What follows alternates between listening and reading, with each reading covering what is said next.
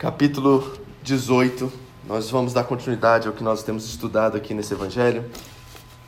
Hoje nós estamos dentro da, do momento mais tenso, mais difícil na vida de Jesus. E nós vamos olhar isso hoje, do 38 ao 40 e depois do 19, do 1 até o 14, até o 16. João 18, começamos lá, 38 a 40, foi onde nós terminamos semana passada. Na verdade, eu pulei essa parte. E aí nós vamos dar continuidade do 19, do 1 ao 16. Vamos olhar esse texto, é uma narrativa de um acontecimento na vida de Jesus, o momento mais difícil da vida dele. Ele estava literalmente pagando o preço pela nossa salvação ali, né? Sendo Deus fez ele pecado, né? Nesse momento, exatamente aquilo que diz lá em 2 Coríntios 5, 21, né? Que ele se fez pecado por nós, para que nele fôssemos feitos justiça de Deus. É exatamente nesse momento que Jesus está passando. Então guarde aí que nós já vamos ler, tá? Deixa eu começar com uma pequena introdução para vocês, para que nós entendamos o momento tenso que nós vamos ler hoje. Hoje é uma palestra muito difícil para mim. Ontem à noite em Gifo foi muito intenso essa ministração, porque eu desejo trazê-las para você não só de forma audível, assim, de vocês lerem, né, de, de vocês ouvirem o que eu tenho a dizer, mas eu quero até visualmente apresentar essa passagem para vocês, que eu acho que é importante e muitas das vezes nós nos esquecemos do que Jesus fez por nós. Nós precisamos nos lembrar hoje, aproveitando o momento e o texto que nós estamos inseridos agora. Olha só, quando Jesus alimentou as pessoas na multiplicação dos pães, havia milhares de pessoas ali para receber o pão e o peixe. Quando Jesus ensinava, haviam centenas de pessoas sentadas ao redor dele ouvindo o Senhor. Quando Jesus se revelou aos homens no Monte da Transfiguração, onde Moisés e Elias aparecem em espírito, estavam três dos seus discípulos, Pedro, Tiago e João. Mas nesse momento, no momento mais difícil, onde ele está sendo julgado, interrogado, há um inquérito contra ele, ele vai ser crucificado e morto, só tem um homem com ele. Uma pessoa. E esse homem é João. É João que está ali do lado de sua mãe Maria, do lado de Maria Madalena, vivendo de forma como testemunho ocular esse momento de Jesus. E se nós olharmos para isso, nós podemos fazer um paralelo às nossas próprias experiências com outros seres humanos, não é? Nos momentos mais difíceis, na verdade, são poucas pessoas a qual nós podemos contar, não é? Infelizmente é assim, é a verdade da vida, é nu e cru, é assim mesmo. Nos momentos mais difíceis da nossa vida, vão ser poucas pessoas que vão estar lá para compartilhar esses momentos conosco. Graças a Deus, ainda existem pessoas assim. E João é um desses aqui no ministério de Jesus. Os outros discípulos já negaram Jesus, já voltaram para suas vidas. João é aquele que está do lado do mestre. Embora ele não tenha uma participação muito ativa nisso, ele está ali como uma testemunha, ele é o único que sobrou. De todos aqueles que tinham aliança que assim, juravam em morte de continuar com Cristo e permanecer com Ele. Nós estamos agora, nesse momento do texto que nós vamos ler, no pretório. É a residência oficial do governador. Pilatos é esse governador. Lembra que eu disse que ele morava na praia? Ele veio para Jerusalém para esse momento de festa, da Páscoa em Jerusalém. Todos os religiosos judeus vinham, vinham de todos os cantos para celebrar a Páscoa.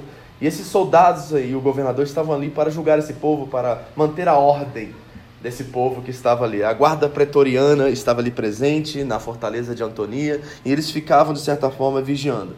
Se você não conhece o local que eu estou falando, você já viu uma foto aqui de Jerusalém? Alguém já viu? Lembra que tem um domo de ouro? Hoje, na verdade, aquilo é uma mesquita muçulmana, tá?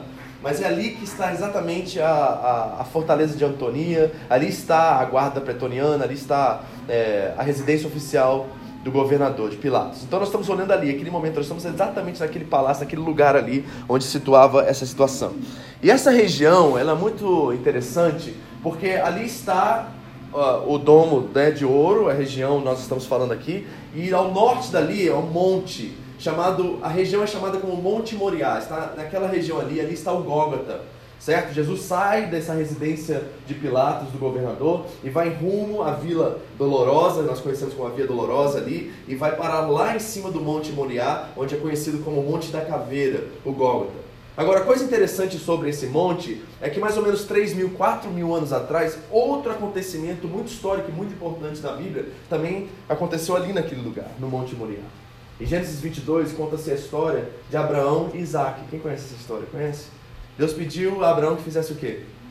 Sacrificasse o seu único filho, não foi? E se você não sabe muito bem dessa história, é, Abraão obedece imediatamente. Diz que no dia seguinte ele já subiu e começou a trilhar o caminho até o Monte Moriá. Ele está indo nessa direção. E chegando lá, é, o próprio Isaac está carregando a lenha, carregando as coisas necessárias para fazer aquela fogueira e ser sacrificado. Ele encontra, está naquele momento, e aí seu filho pergunta: cadê o sacrifício, pai? Ele diz assim: Deus proverá, Deus proverá, Abraão diz, né? Ele não sabia que ele era o próprio sacrifício. E nós conhecemos essa história, sabemos que ele prepara o sacrifício, coloca Isaac sobre e levanta o punhal. E quando está prestes a descer, e não pense que ele não faria isso, ele faria isso, porque o escritor a carta aos Hebreus vai dizer para nós lá na frente que Abraão cria que se ele matasse o seu filho, Deus o ressuscitaria. Então ele estava consciente do que ele estava fazendo e iria fazer. Então ele sobe a mão para descer a, a faca e sacrificar seu filho. E o que acontece? O anjo do Senhor aparece e impede ele de fazer isso. E se você não lembra, naquele momento e esse impedimento acontece, Abraão olha para o lado e ali está a provisão. E ali nós, pela primeira vez na Bíblia, vemos um dos atributos, um dos caráteres de Deus. Ele olha para a provisão e diz: Jeová Jireh. Todo mundo sabe essa frase, né? Jeová Jireh, mas ninguém sabe que está ali. A primeira vez que ela aparece é ali. Abraão olha e vê a provisão, que não é Isaac, é um cordeiro, é um carneiro, é uma, uma oferta que está ali oferecida. E ele diz: Jeová Jireh, Deus é a minha provisão. Quatro mil, antes, quatro mil anos antes desse momento que nós estamos lendo agora, Deus poupou o filho de Abraão. Quatro mil anos depois, no momento que nós estamos lendo agora, Deus não poupou o seu próprio filho. Nunca se esqueçam desses paralelos, né? esses padrões de design que eu assinei para vocês.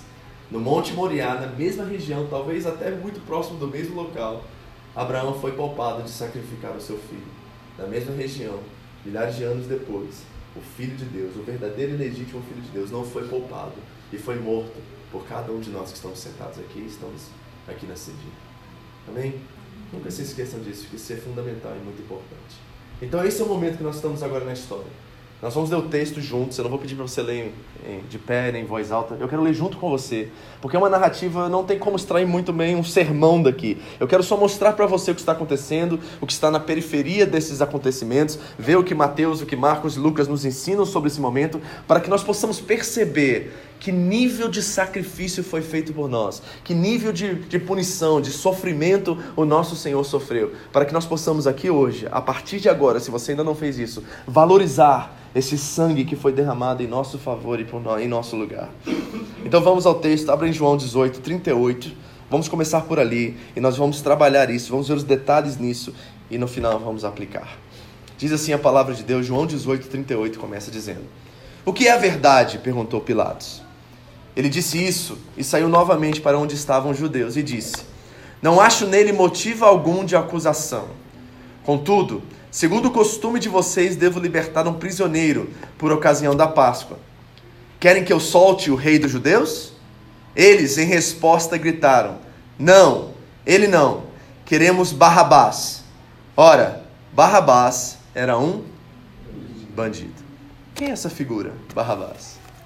É um bandido, diz João. Mas em outros evangelhos nós vemos que Barrabás não era simplesmente um bandido, ele era muito mais do que isso. Na verdade, ele era um terrorista. Nós nomearíamos ele de terrorista dos nossos dias hoje. Abre Marcos capítulo 15 comigo, versículo 7. E Marcos nos conta esse detalhe de quem era essa pessoa, esse personagem chamado Barrabás.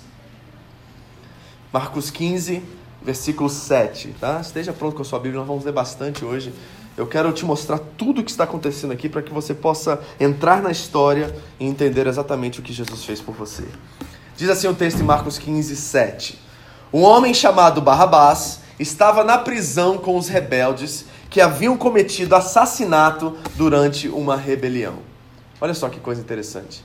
Então ele era literalmente um terrorista, um homem que diante de uma rebelião contra o Império Romano, né, ele era condenado por um crime capital contra Roma, estava preso por isso, era um terrorista literalmente, ele assassinou, construiu uma rebelião, levantou homens contra o Império e estava preso por causa disso. Não era simplesmente um bandido, ele era também um terrorista. Agora, o interessante aí, você não precisa abrir, em Mateus 27, alguns manuscritos citam o nome completo de Barrabás. E sabe qual era o nome completo de Barrabás? Jesus Barrabás. Olha que coisa interessante. E se você não sabe a etimologia da palavra Barrabás, na verdade são duas palavras, é Bar-Aba.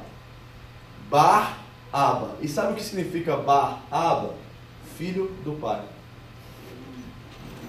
Então repare o nome dele: Jesus, filho do Pai. Esse era o nome de Barrabás. E o que está acontecendo agora, exatamente nesse momento, é que os judeus estão pedindo a cabeça do legítimo e verdadeiro filho do pai por outro filho do pai. Há uma substituição literalmente acontecendo aqui nesse momento. Bar-Aba, o filho do pai, terreno humano, está sendo trocado pelo filho do eterno Deus, divino Deus, onipotente Deus. É isso que está acontecendo nessa história. E a questão que algo que minha consciência me pergunta é: se nós fôssemos fazer uma representação, teatro, ou, ou seja, qualquer coisa, uma análise de quem esse homem é, ou de quem Jesus é, se nós fôssemos aplicar isso à nossa vida, com quem você acha que você se parece mais? Com Jesus ou com Barrabás? Agora, seja sincero, tá? Porque nós temos a tendência sempre escolher os heróis das histórias, né? Mas com quem você mais se parece, se você fizesse uma análise sincera, verdadeira, você está mais próximo de Barrabás ou você está mais próximo de Jesus? Se você fosse representar isso numa peça de teatro, você gostaria de ser Jesus ou gostaria de ser Barrabás nessa história? Escute as palavras de Jesus para você fazer uma análise mais correta. Mateus 5, Jesus diz assim: Vocês ouviram o que foi dito aos seus antepassados? Não matarás. E quem matar está sujeito a julgamento. Aí Jesus eleva o padrão e ele diz assim: Mas eu digo a vocês que qualquer que se irar contra o seu irmão estará, estará sujeito a julgamento. Repara o que Jesus faz. A lei diz: Não assassinarás. Eu já ensinei vocês. Eu estou lendo de acordo com a tradição, mas é literalmente não assassinarás. Aí Jesus pega esse padrão estabelecido pela lei mosaica e diz assim: esse padrão está correto, mas se você quer ser meu discípulo e andar comigo, você precisa andar acima da lei dos escribas. Então o meu padrão é o seguinte: a Bíblia diz não assassinarás, mas eu digo a vocês, se você simplesmente odiar o seu irmão, você cometeu um ato pior do que o, do que o, o assassinato. Repare o padrão que Jesus estabelece, é muito maior do que a lei então, diante disso, de saber que simplesmente odiar, gente, eu sou tão culpado por isso como qualquer um de vocês. O simples fato de nós odiarmos outra pessoa, não queremos o bem a outra pessoa, desejamos o mal a outra pessoa, nós estamos cometendo um crime pela lei pior do que o assassinato. E aí? Obrigado, querido. Então, em que lugar você se encontra agora? Mais parecido com Jesus? perfeito, santo, sem pecado, condenado inocentemente, ou mais perto de Barrabás nesse momento? Em Colossenses capítulo 1, o apóstolo Paulo diz assim: Vocês estavam separados de Deus, eram inimigos dele, e pelo sangue se aproximaram. Então, queridos, nós temos que, em primeira mão aqui, antes de começarmos a estudar esse texto e entender o que está acontecendo, nós precisamos nos identificar como um parecido muito mais com Barrabás, o filho do pai humano, do que com o filho do Deus legítimo, Jesus Cristo de Nazaré. Porque esse diagnóstico é fundamental para entendermos o preço que foi pago por nós, a graça que nos alcançou, a salvação que nos foi dada. Se nós não entendemos a nossa condição antes de recebermos a salvação por meio de Jesus Cristo, nós nunca vamos entender o tamanho do sacrifício que foi feito em nosso favor. Precisamos entender que nós somos pecadores miseráveis, verdadeiramente bandidos, terroristas de certa forma, porque nós odiamos Jesus diz: não é o que entra no homem que contamina o homem, é o que sai do homem que o contamina. E ele vai dizer uma lista de pecados que sai do coração do homem. O problema está aqui, somos nós. Nós somos Barrabás. E Barrabás é substituído assim como nós também fomos substituídos por Jesus. Temos que entender isso, porque senão o evangelho não faz sentido, não é uma boa notícia. É mais uma simples, um simples ritual de religião. Por favor, entendam isso. Vamos continuar nossa pesquisa aqui. Abra comigo em Mateus 27 agora. Agora nós vamos olhar os outros evangelhos e nós vamos ver o que está na periferia desse acontecimento central em João 18, que é a condenação, o julgamento, a punição de Cristo. Vamos ver o que está acontecendo ao mesmo tempo que Jesus está passando por esse momento tão difícil. Mateus 27, 1, nós encontramos aqui uma passagem periférica. Olha o que acontece. De manhã cedo, todos os chefes dos sacerdotes e líderes religiosos do povo tomaram a decisão de condenar Jesus à morte. É exatamente o mesmo momento em João 18, tá? E amarrando, levaram-no e entregaram a Pilatos, o governador.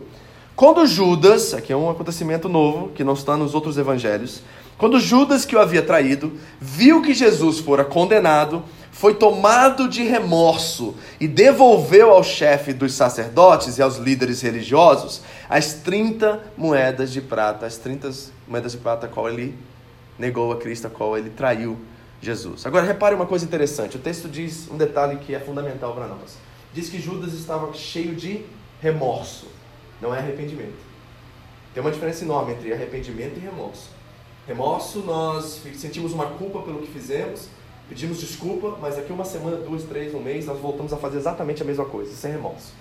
Diz, que o texto, diz o texto que ele estava cheio de remorso. E o que, que o remorso faz? Nos faz procurar as pessoas erradas. Porque, pergunta para vocês, para você pensar. Se Judas, arrependido, tivesse caído a ficha e descobrido que ele tinha traído o Senhor e voltasse lá e pedisse perdão, Jesus o perdoaria? Ou não? Se ele voltasse lá no momento propício, seja o que foi, voltasse à pessoa de Cristo, voltasse aos apóstolos, voltasse aos seguidores e fizesse: Jesus, eu não sabia o que eu estava fazendo, me perdoe, eu estou completamente arrependido. Jesus o perdoaria ou não? Mas aonde ele foi? Ele foi de volta ao lugar onde tudo aconteceu.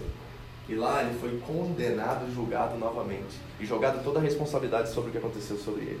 Ele foi devolver as 30 moedas com remorso e não com arrependimento.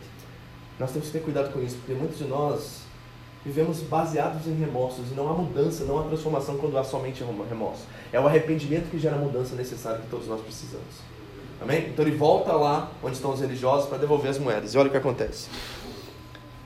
E disse Judas: Pequei, pois traí sangue inocente. E eles retrucaram: Que nos importa? A responsabilidade é sua. Então Judas jogou o dinheiro dentro do templo e saiu e fez o quê? Enforcou-se. Olha o que aconteceu com esse homem. Não é assim também, gente, nossa vida? Vamos pensar. Às vezes nós confiamos em pessoas que, na verdade, nos causam muito mal e quando nós nos arrependemos ou temos um nível, mínimo de remorso, queremos voltar e acertar e a responsabilidade é toda jogada sobre nós. E o caminho que Judas escolhe é um caminho de morte, é um caminho de ele mesmo se suicidar, entregar a sua própria vida, quando ele poderia ter recebido perdão, ter, ter se arrependido e mudado a sua história. Enforcou-se, diz o texto. Continue comigo a leitura, rapidinho. Os chefes dos sacerdotes ajuntaram as moedas e disseram: É contra a lei colocar esse dinheiro no tesouro, visto que é preço de sangue.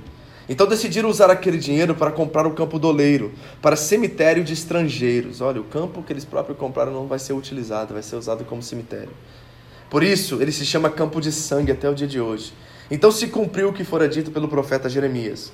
Tomaram as 30 moedas de prata, preço em que foi avaliado pelo povo de Israel, e as usaram para comprar o campo do oleiro, como o Senhor me havia ordenado. Uma profecia que aconteceu centenas de anos antes, se cumpre aqui na vida de Judas, ao devolver as moedas, e por não poder ser usado no templo, porque era, era preço de sangue, eles compram esse campo, esse campo vira um cemitério, e a profecia de Jeremias se cumpre nesse momento. Amém? Então aqui está a história de Judas, o fim de Judas. Infelizmente, um fim trágico que não poderia, não deveria ter acontecido se ele tivesse se arrependido do que fez. Mas tem mais detalhes nessa história. Vai para o 19 agora. Vamos ver uma nova figura surgindo aqui que é super interessante. Mateus 27, 19. Diz assim o texto: Olha, estando Pilatos sentado no tribunal, sua mulher lhe enviou esta mensagem: Não se envolva com este inocente, porque hoje, em sonho, sofri muito por causa dele. Uma nova figura surge. Nenhum dos outros evangelhos menciona a mulher de Pilatos. A mulher de Pilatos, diz o texto, foi até ele e diz assim: não, não, não resolva essa não condene esse homem, porque eu fui muito, ela diz, né? Sofri muito por causa dele através de um sonho. Agora, quer ver um fato interessante? A igreja, né, nós não sabemos quem é essa mulher, o único texto que está aqui sobre ela está em Mateus, nós não sabemos, mas a igreja foi procurar, a igreja foi atrás. No século 2, século 3, nós temos vários pais da igreja falando sobre essa mulher. Por exemplo, na igreja de tradição oriental, essa mulher é conhecida pelo nome de Procla. É dado o nome a ela, Origens, um dos pais da igreja, né? No terceiro século, ele escreve que esse sonho foi dado à mulher de Pilatos para que não somente ela se convertesse, eles dizem nos textos que ela se converteu, se tornou uma discípula de Jesus Cristo, mas também para que Pilatos se convertesse. Esses são os pais da igreja. São tudo deduções, tá, gente? Nós não temos confirmação de nada disso. O texto bíblico é simples e direto ao dizer que ela participou da história de alguma forma. Mas olha que coisa interessante. Essa igreja oriental, do Oriente, a igreja ocidental fez uma interpretação completamente diferente dessa mulher. Nem nome eles dão a elas. Mas sabe o que eles dizem? Que na verdade aquele sonho foi enviado por Satanás, porque queria que impedir a crucificação de Cristo. Olha que coisa interessante, né? Uma igreja numa parte do mundo interpreta o texto de uma forma, uma igreja na outra parte do mundo interpreta aquele texto ou faz alusões ao texto de outra forma completamente diferente. Um achava que era Satanás, outro achava que era um sonho dado por Deus para a conversão daquela família. Eu só queria deixar esse detalhe para você entender que essa mulher aparece na história. No filme A Paixão de Cristo, ela está. Não sei se você reparou.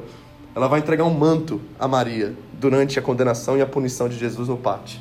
É muito interessante. Então a igreja viu essa mulher como alguém importante na história, ok? Pula para o 24 agora, Mateus 27. Tem uma profecia messiânica aqui também. Olha o que diz o texto. Quando Pilatos percebeu que não estava obtendo nenhum resultado, mas ao contrário estava iniciando um tumulto, mandou trazer água, lavou as mãos diante da multidão e disse: Estou inocente do sangue deste homem. A responsabilidade é de vocês. E repare o que o povo diz. E todo o povo respondeu: Que o sangue dele caia sobre nós e sobre os nossos filhos. Amém. E caiu sobre nós e caiu sobre eles e continua caindo sobre cada um de nós. Graças a Deus, não é isso? Porque é esse sangue que nos livra da morte eterna, é esse sangue que nos traz a salvação. Paulo diz assim aos Romanos: Como agora fomos justificados por meio do sangue, muito mais ainda por meio dele seremos salvos da ira de Deus. Graças a Deus pelo sangue de Jesus ter caído sobre nós, não é? Paulo diz também aos Efésios: Mas agora, em Cristo Jesus, vocês que antes estavam longe foram aproximados mediante ao sangue de Cristo. Graças a Deus que esse sangue caiu sobre mim, queridos. E essa profecia, eu creio um dia, será cumprida também na vida dos nossos queridos irmãos judeus. Que esse sangue um dia também caia sobre os filhos desses que condenaram Jesus e que também essa nação seja salva em nome de Jesus. Amém? Vamos para Lucas agora. Lucas 23. Vamos ver outro acontecimento aqui que não está em João, para te dar uma visão plena de tudo que está acontecendo nesse momento na vida de Jesus. Lucas 23, versículo 6 em diante. Nós vamos ver que Herodes participa do julgamento de Jesus e ele é o único que. Lucas é o único evangelho que nos anuncia isso. Diz assim o texto: olha, ouvindo isso, Pilatos perguntou se Jesus era galileu. Quando ficou sabendo que ele era da jurisdição de Herodes, enviou a Herodes, que também estava em Jerusalém naqueles dias. Quando Herodes viu Jesus, ficou muito alegre, porque havia muito tempo queria vê-lo, pelo que ouvira falar dele. Esperava vê-lo realizar algum milagre, alguma coisa parecida com nossos tempos hoje.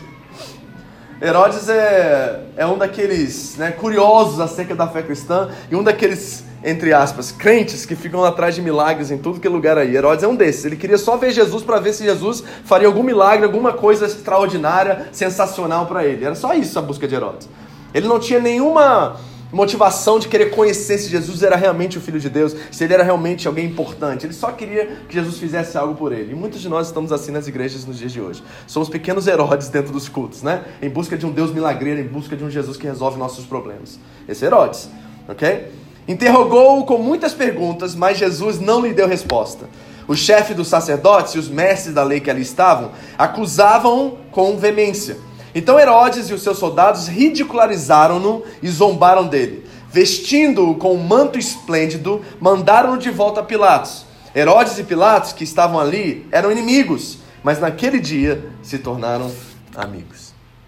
Veja o complô político, Veja tudo o que está acontecendo. Zombam de Jesus. Esse manto esplêndido é uma alusão aos reis gregos helênicos, a qual o exército romano destruiu, tomou. É o reino de Alexandre o Grande. Todo aquele povo. A, a Grécia era um, um, poder muito grande na época antes dos romanos. Os romanos né, conquistaram a Grécia, conquistaram todos os povos ao redor e zoavam e zombavam dos reis helênicos gregos. E colocar esse manto esplêndido sobre Jesus é fazer uma alusão a esses reis e mostrar quão poderoso, porque Roma Roma sempre buscou glória, poder. Essa era a vertente romana de trabalhar de conquista. Roma buscava glória, buscava ouro, buscava poder. E ali eles estão zombando do Filho de Deus, colocando um manto sobre ele e dizendo: Eis aqui o Rei dos Judeus, fazendo e caçoando de Jesus. Agora vamos ao nosso texto. Eu só queria mostrar para vocês o que está acontecendo no todo ao redor, vários personagens novos, pessoas. Isso está acontecendo paralelamente ao que Jesus está passando no meio do pátio, ali na residência do governador, sendo punido pelo que fez. Vamos ao texto. João 19 agora, versículo 1. Vamos ler parte por parte, eu quero mostrar os detalhes para vocês aqui que são muito importantes. João capítulo 19, versículo 1. Vamos, acompanhe comigo a leitura. Diz assim o texto. Primeiro. Então Pilatos mandou aceitar, açoitar Jesus. Todos estão comigo? Estão aí? Ok. Deixa eu explicar para vocês como isso funciona, tá? Tem três níveis de açoitamento, de acordo com os historiadores. O primeiro nível é conhecido como fustagatio. Meu, meu latim tá bom? Gostou? Estou mais italiano que latim, né? O fustagatio era o seguinte: você cometeu um crime, seja qual for, roubou alguma coisa, uma coisa básica, assim, simples, nada muito severo. O que, que eles faziam? Levavam você até o imperador, né? não chegava nem, desculpa, não imperador, não chegava nem ao governador, chegava alguma autoridade e eles te davam algumas palmadas, vamos dizer assim, sabe? Para você nunca esquecer do que você fez e voltar para casa assim, nunca mais eu faço isso. Então não era assim uma um pau. Você não tomava um pau, você tomava umas varadas nas mãos. Lembra quando você bate na sua criança para ensinar ela como é que para não tocar na tomada mais, para não mexer aquilo? Dava uma palmadinha. Então as autoridades romanas traziam essa pessoa e davam umas varadas na mão do cara, deixando uma marquinha lá para ele nunca esquecer, nunca voltar lá mais. Esse era o fustigatio, ok? Mas tinha também o fladilatio. O fladilatio era com vara de madeira e eles enfiavam essas varas e metiam a vara na perna, no braço. Era para deixar cicatriz na pessoa, porque era um crime um pouquinho mais severo. Tá? Então eles puniam dessa forma, deixando marcas, cicatrizes no corpo para que a pessoa nunca se esqueça, mas não era ainda um crime capital ainda, a forma de morrer pelaquilo. Então tinha três níveis: primeiro, palmada; segunda, um um castigo mais severo para deixar uma marca bem forte, para você nunca se esquecer. Mas tinha o terceiro, e o terceiro era o vereberatio. E o vereberatio era para crimes capitais, ou seja, qual era o propósito do vereberatio de todos esses três? O primeiro é que o cara confessasse o crime. Então os judeus tinham uma lei que dizia: você não pode dar açoites mais do que 40. Então era chamado 30, era 40 menos 1 que eles diziam. O apóstolo Paulo recebeu cinco desses, tá? Só para você ter noção. Cinco. Então 40 menos 1 era o seguinte: nós vamos bater, de acordo com os judeus, até que ele confesse o crime. Mas para os romanos não havia essa lei, eles batiam até o cara confessar mesmo. E se o cara não confessasse, o segundo propósito do Weberatio era o seguinte: tentar o máximo possível enfraquecer o criminoso e acelerar a morte dele, que será feita completa na cruz. Então ele queria deixar o cara assim, ó, na beira da morte, para que quando ele chegasse na cruz ficasse só algumas horas lá e não fedesse tanto. Então era para assim, ó, acabar com o cara ao limite, para que ele andasse o caminho que fosse até a cruz e lá crucificado ficasse uma hora, duas horas no máximo, devido e muitos, na verdade, eu creio que a oração de Jesus no Getsemane é para que ele sobrevivesse o caminho até o Gólgota, porque muitos morriam só aqui, não chegavam até a cruz, morriam nessa no Vereberatio, eles morriam. Então é isso que Jesus está sofrendo aqui agora, tá? Os três níveis, na verdade. Jesus passa pelos três níveis. Porque primeiro ele é esbofeteado, não sei se você lembra disso. Soldados colocam, você vai ler isso agora, coloca uma venda e começa a dar na cara dele. Isso era um jogo que os romanos brincavam. Depois ele toma as varadas, nas pernas, nos braços, ele passa pelo, da, pelo flagellatio. Mas por último, porque ele foi condenado à cruz, ele também tem que passar pelo verberate. Ok? São os três níveis de açoite. Continua o texto comigo, volta lá. 19, 1. Os soldados teceram uma coroa de espinhos e puseram na cabeça deles. Agora, eu não sei se você entende isso ou você pegou. Lembra que tem padrões de design aqui na Bíblia. Qual foi, por exemplo, o castigo sobre Adão quando ele pecou e comeu da, do fruto proibido? Você lembra disso? É que ele teria que trabalhar, não é isso? Lembra disso? Teria que suar para conseguir o seu sustento. E o que aconteceria com a terra? Vou ler o texto para você. Gênesis 3,18 diz assim: E a terra lhe dará espinhos e ervas daninhas, e você terá que se alimentar das plantas do campo.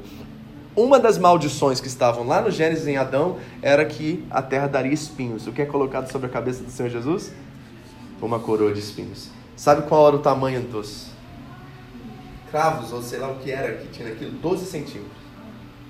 Então eles mais ou menos colocavam assim e davam cacetada para entrar. E fincavam dentro do crânio mais ou menos umas 15 a 20 dessas, dessas farpas de madeira fincavam na cama. E quando eles batiam na, na face, né, imagina, com pau ou com alguma coisa, entrava do lado também.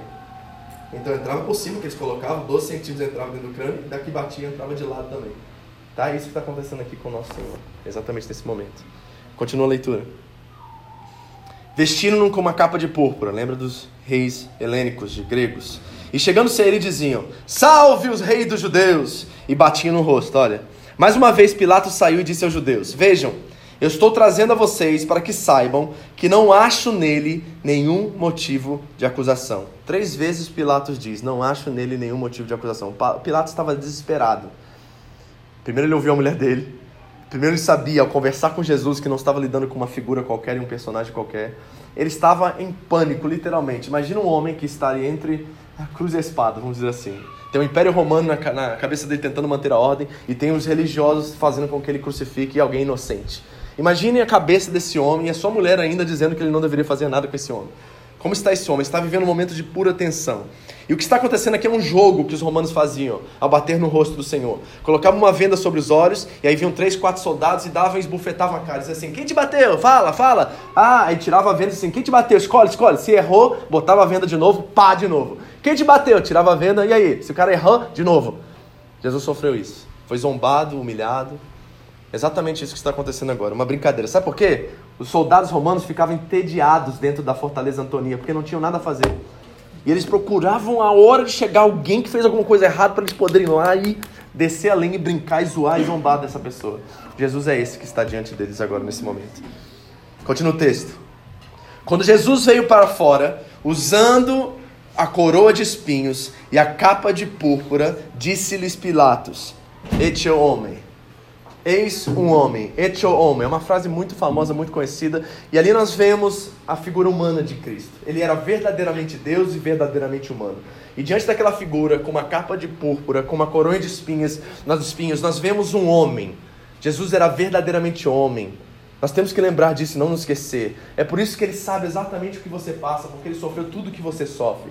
Ele diz que tudo foi tentado, em nada pecou, diz o texto bíblico. Ali estava literalmente o homem. Na perspectiva de Pilatos, ele está dizendo assim aos judeus: está vendo? Ele não é ameaça nenhuma para vocês, é um simples homem. Por que vocês querem condenar ele? O que ele fez que é tão ruim? Ele já foi castigado. Olhe para ele, olha a situação dele. Imagine Jesus, gente, nesse momento, como é que ele está. Imagine a fraqueza demonstrada literalmente a todos os homens. E ali estava de fato, e nós sabemos disso, na fraqueza desse homem, o poder verdadeiro de Deus. Por isso que Paulo pode dizer com toda a certeza do mundo: quando somos fracos, é que, como, é que quando somos fortes. Porque ele estava a fraqueza de acordo com os olhos humanos, mas ao mesmo tempo estava ali, de forma paradoxal, o poder de Deus, o Cristo, dentro daqueles homens. Continua o texto. Os judeus insistiram: temos uma lei, e de acordo com essa lei, Levítico 24, ele deve morrer porque se declarou filho de Deus. Jesus só morreu por uma questão, tá, queridos? Não deixe ninguém mais justificar isso de outra forma vocês. Ele morreu pelo pecado de blasfêmia. Ele dizia ser Deus. Esse é o pecado pelo qual levou Jesus à cruz. Entre aspas, né? Porque nós sabemos que ele falava a verdade. Essa é a condenação de Jesus, blasfêmia. Levíticos 24, já citei aqui para vocês, do egípcio que blasfemou no meio do arraial e foi condenado, apedrejado por isso. Jesus foi condenado à cruz por causa da blasfêmia. Muitos dizem que Jesus não, ele não era Deus, não, ele nunca disse ser Deus. Jesus só foi crucificado porque ele dizia ser o filho de Deus, de o próprio Deus. E esse filho de Deus é uma conotação, um termo muito famoso nos profetas em Daniel, que revela realmente uma entidade, alguém divino, um divino, uma pessoa divina. E essa foi a razão pelo qual Jesus foi crucificado. Continua o texto, versículo 8. Ao ouvir isso, Pilatos ficou ainda mais amedrontado. Olha o coração desse homem no meio de tudo isso e voltou para dentro do palácio. Então perguntou a Jesus: De onde você vem? Mas Jesus não lhe deu resposta. Você se nega a falar comigo? disse Pilatos.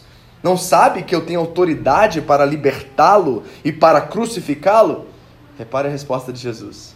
Jesus respondeu: Não terias nenhuma autoridade sobre mim se não te fosse dada de cima. Por isso, aquele que me entregou a ti é culpado de um pecado maior. Sabe quem é Pilatos, queridos? Com toda certeza do mundo, é uma peça no tabuleiro de Deus. É isso. Jesus é o único réu na história da humanidade que conduziu seu próprio julgamento.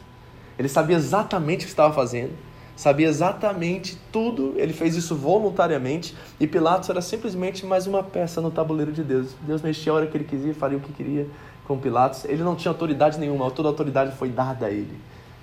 Reparem a soberania de Deus, reparem a grandeza de Jesus. No meio de tudo isso, Jesus ainda continua sendo verdadeiramente Deus. Certo? Continua o texto, versículo 12. Daí em diante, Pilatos procurou libertar Jesus. O homem está desesperado. Ele sabe que quem está diante dele não é um ser humano qualquer, A mulher dele está dizendo: não faça nada. Os judeus estão insistindo: crucifica, faz, condena ele. Roma está no pé dele. Eu vou te mostrar por quê. Porque é uma questão política envolvida aqui também. Esse homem está desesperado, ele não sabe para onde correr, ele está amedrontado, diz o texto. Daí de Pilatos tentou procurar libertar Jesus, mas os judeus gritavam: Se deixares esse homem livre, não és amigo de César. Essa frase, esse termo amigo de César era muito importante naquela época. Pilatos era patrocinado por um homem chamado Sejanus. Sejanus, no ano 31 depois de Cristo, foi condenado por conspiração. E ele era conhecido, Sejanus, como amigo de César. Então reparem, os judeus sabem muito bem o que está acontecendo no ambiente político da época deles. Eles estão dizendo assim: Pilatos, se você não condenar esse homem, nós vamos até César e nós vamos dizer a ele o que você está fazendo. E nós vamos proclamar que você não é amigo de César. Era exatamente o termo usado para Sejanos, que foi acusado de conspiração um pouco tempo atrás. Pilatos estava sem opção nesse momento. Ele não sabia o que fazer. Os judeus estavam contra ele e eles eram politicamente envolvidos. Sua mulher dizia: não faça nada. Ele via Jesus ali, um inocente, e não sabia o que fazer com Jesus. Ele está completamente desesperado. Continua o texto. Quem se diz rei opõe-se a César. Agora reparem: ao ouvir isso, Pilatos trouxe Jesus para fora e sentou-se na cadeira de juiz, no lugar conhecido como pavimento de pedra, que em aramaico é Gábata. Era o dia da preparação da semana da Páscoa. Por volta das seis horas da manhã, eis o rei de vocês, disse Pilato aos judeus. Mas eles gritaram: Mata, mata, crucificam. Devo crucificar o rei de vocês? perguntou Pilatos. Não temos rei, senão César. Repare a boca desse povo, repare a condição do coração desses religiosos, queridos. Me lembrou muito de um outro episódio que aconteceu na história de Israel. Lembra no tempo do profeta Samuel, quando não havia rei em Israel? E o povo olhava ao redor, todas as nações da terra, e todas elas tinham um rei. E começaram a clamar a Deus, clamar a Samuel que levantassem no meio deles um rei. Deus cirou com o povo. Deus ficou entristecido ao máximo com o povo, porque Deus tem um texto na Bíblia que diz assim: Vocês não querem que eu seja rei sobre vocês? Então levantarei um rei. Deus ficou extremamente entristecido. E você sabe muito bem a história: Deus levanta Saul, e no seu primeiro ato, ele desobedece à ordem de Samuel, e aí o reino começa a denegrir, a cair, e nós vamos ver isso declinar e cair na história de, do rei Davi, que também não era um rei perfeito. Essa é a mesma história. Olha, nós não temos um rei senão César. É esse povo que está condenando Jesus. Não são religiosos convictos da sua fé, da sua religião. São personagens políticos dentro dessa história. Finalmente, Pilatos o entregou a eles para ser crucificado. Então os soldados encarregaram-se de Jesus. Nós vamos parar aqui hoje. Mas eu gostaria de, primeiramente, trazer os detalhes para você do que Jesus sofreu lá na residência do governador, lá que muitos historiadores dizem ser a fortaleza de Antonia, a punição que Jesus sofre, esses açoites que ele recebe. Eu quero trazer os detalhes disso. E primeiramente eu quero que você ouça. E depois eu quero mostrar isso para vocês em vídeo hoje. E acredito que nós precisamos ter uma noção correta do preço, do sacrifício, do sofrimento que Jesus passou por nós. Então escute, tá? Com atenção, os detalhes do que Jesus passou ali naquela, naquele pátio. Jesus foi despido de suas roupas, suas mãos amarradas acima de sua cabeça a um poste. O soldado romano dava um passo para frente com açoite em sua mão. Este açoite é um chicote com várias tiras pesadas de couro e com duas pequenas de bolas de chumbo. Navalhas ou ossos eram amarrados às pontas de cada tira. O pesado chicote é batido com toda a força contra os ombros, costas e pernas de Jesus. Primeiramente, as pesadas tiras de couro, tiras de couro, cortam apenas a pele. Então, conforme as chicotadas continuam, elas cortam os tecidos debaixo da pele, rompendo as veias da pele, causando marcas de sangue, e finalmente Jesus está coberto de sangue e agonizando em dor. As pequenas balas de chumbo, primeiramente, produzem grandes e profundos hematomas que se rompem com as consequentes e subsequentes chicotadas. Finalmente, a pele das costas está pendurada em tiras e toda a área em, em uma irreconhecível massa de tecido ensanguentado. Quando é determinado pelo centurião responsável que o prisioneiro está à beira da morte, então o espancamento é encerrado. A lei judaica não permitia que um preso levasse mais do que 40 chicotadas e isso pode parecer bom, Mas levando em conta que aquele chicote de couro tinha 12 pontas, chegaríamos facilmente à conclusão que Jesus levou cerca de 480 cortes de couro no seu corpo. 480. Então Jesus, quase desmaiado, é desamarrado. Ele é permitido cair no pavimento de pedra, molhando o seu próprio sangue. Os soldados romanos veem uma grande piada nesse judeu, que se dizia ser o rei. Eles atiram um manto sobre os seus ombros e colocam um pau em suas mãos como se fosse um cetro. Eles ainda precisam de uma coroa para completar a cena. Um pequeno galho flexível coberto de longos espinhos, enrolado em forma de uma coroa e pressionado sobre a cabeça com 12 centímetros de comprimento. Novamente, há uma intensa hemorragia.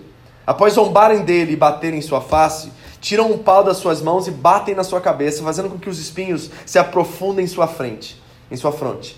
Finalmente cansados daquele sádico esporte, cessam por um instante os espancamentos e retiram o manto das suas costas.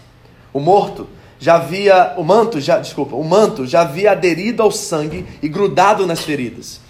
Sua retirada causa uma dor torturante.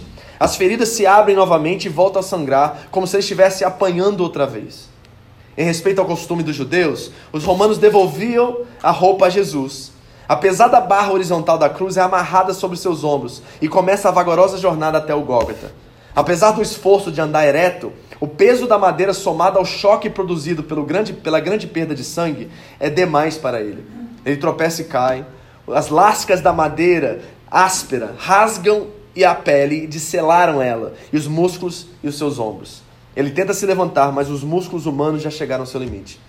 O centurião ansioso para realizar a crucificação, escolhe um observador norte-africano Simão Sirineu para carregar a cruz. Jesus segue ainda sangrando, com suor frio. A jornada da fortaleza de Antonia ou da residência do governador é de 800 metros até o Gólgota. Talvez ouvir isso não causa tanto espanto e tanta consternação como nós gostaríamos. Então eu gostaria de tirar alguns momentos. Você